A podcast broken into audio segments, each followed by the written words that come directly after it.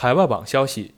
尼加拉瓜在本月十号和台湾断交，要求台湾相关外事人员在二十三号前撤离尼加拉瓜。据台湾媒体报道，台湾驻尼加拉瓜代表李月荣二十一号已经返抵台湾，其余人员将于二十三号全部完成撤离。根据中时新闻网和尼加拉瓜媒体报道，尼加拉瓜和台当局都在准备关闭各自的驻外机构。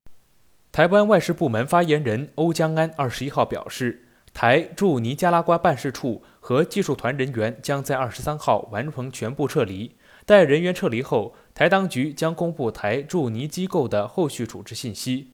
与此同时，尼加拉瓜驻台机构的五十二名相关人员也将在二十三号前离境。这里是羊城晚报广东头条，我是主播陈子燕。